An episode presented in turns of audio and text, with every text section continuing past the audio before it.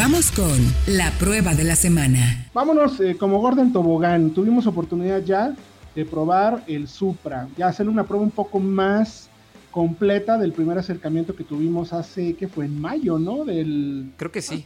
Abril, mayo, si no me equivoco, que fuimos solamente tres medios, el único de Internet, 100% Internet, fuimos junto con Excelsior, no, perdón, Universal y Reforma, a manejar el Supra a, no me acuerdo qué ¿A North Carolina?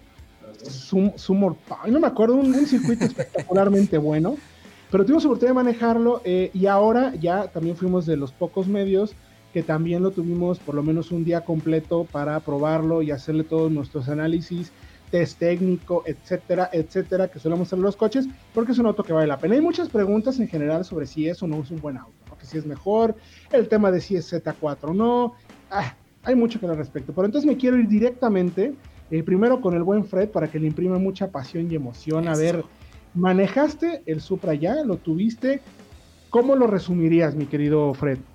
Pues lo platicaba de hecho con Manuel, me parece que es un auto deportivo, sí, pero no va tan a ese, a ese extremo. También mantiene ciertas características de gran turismo, coche que puedes usar para trayectos largos en autopista, no cansa, y esto precisamente le viene muy bien la relación con BMW. Es un auto que es, digamos, un muy buen auto para usarse todos los días.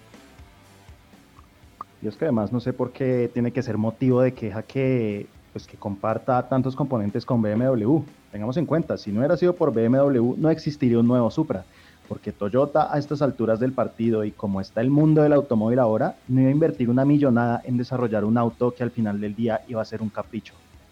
Pues BMW es el mejor en hacer motores 6 en línea en este momento en el mundo, porque ya nadie más los hacía. Mercedes apenas los está retomando, Jaguar dejó de hacerlos, entonces, pues qué tiene de malo que acudan a los mejores para hacer uno de sus deportivos, digamos, más icónicos. Y de hecho hay que entenderlo así, porque pienso que el Supra iba a ser con BMW o no iba a ser de ninguna forma. Entonces, una marca como Toyota que sí ha mejorado, ha, cambiado, no quiero decir mejorado, ha cambiado en cómo desarrolla y cómo ve a la industria, es menos conservadora ahora, pero si tenían que invertir muchos, muchos millones para desarrollar un Supra desde cero, no lo iban a hacer. Es que saben que chicos, eh, yo recuerdo mucho en la presentación cómo nos platicaron cuando justo en el lanzamiento del BRZ, que ese sí era prácticamente un Subaru con rebadge. Eh, el ingeniero, el, mero mero, el, que, el padre, el que se considera el padre del Supra, eh, le dijeron, oye, quiero que vayas a Alemania porque fíjate que platicamos en una práctica así de, directivos mundiales. Oye, tú tienes el nuevo Z, fíjate que el Supra. Entonces decidieron, se fue a acercar y dijo, acércate para preguntarles a ver si podemos hacer el, el Supra junto con ellos, tomando como base la nueva generación del Z4. Y sí, efectivamente, la toman como base, pero no tiene absolutamente nada que ver ya en el tema de puesta a punto, de manejo. Hay muchas partes que comparte, que sí, efectivamente, gracias a BMW, pero también creo que gracias a Toyota, BMW puede tener el Z4 que tiene hoy en día. O sea, van un poco de la mano finalmente, ¿no? Entonces, eh, lo que es interesante es cómo el mismo, digamos que la misma base, por así decir, los mismos cimientos, dan productos completamente, yo sí me atrevo a decir diferentes. Sí hay ciertas reminiscencias porque el motor es el motor y es una joya, eso definitivamente. La caja también, pero tiene una puesta a punto un poco distinta y se maneja también mucho mejor. Y dicho todo esto, entonces me gustaría ya que me dijeran Manuel y Fred, ¿qué onda con el test técnico, con la prueba directamente ya en Pegaso? Bueno, pues para empezar, es una prueba técnica con todas las de la ley, como siempre solemos hacerla. No es decir, vamos a hacer 100 kilómetros por hora y decir 100 en un video en YouTube. No, no, no, no, no. Nosotros hacemos medidas serias, tenemos equipos, tenemos estándares. O sea, esto es una prueba de manejo de verdad y pues hay muchos aspectos interesantes. Lo primero, las impresiones y la emoción que le imprimieron al Supra. La, la puesta a punto de la caja, para empezar, hay un launch control, empieza para las pruebas de aceleración desde 2000 revoluciones te manda con toda la tracción, en el límite de la tracción para que no pateen las llantas de atrás y te apura el cambio a segunda para que sea más rápido, para que no te pateen las llantas y pierdas tiempo.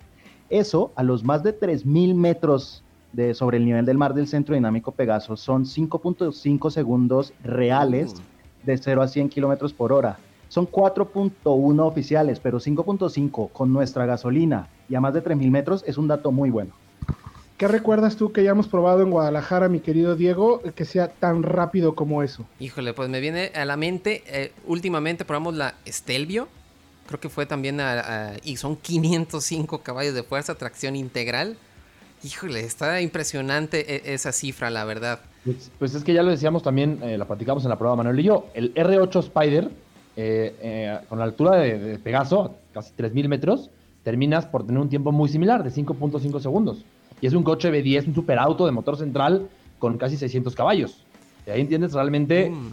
la puesta a punto y todo el tema de especialización de Toyota con el Supra.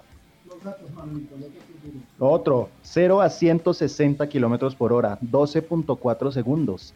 Desde 160 kilómetros por hora, el estándar para que un coche frene bien desde esa velocidad es de 100 metros. El Supra lo hizo en 99 metros, se quedó justo en el estándar. Necesitó 4.5 segundos para frenar desde esa velocidad. Y por ejemplo, en la prueba de los alces, la velocidad máxima fue de 76.5 kilómetros por hora antes ya de rebasarse, antes de llegar al límite de adherencia. Pero eso sí, hay que aclarar, el trazado de la pista está un poco sucio y creemos que con una pista un poco más limpia hubiera tenido mejores resultados, pero las impresiones fueron muy buenas porque uno de los cambios principales que sentimos con respecto a lo que es un BMW moderno es la dirección. Se nota que Toyota trabajó mucho en la dirección y también en el tacto del freno.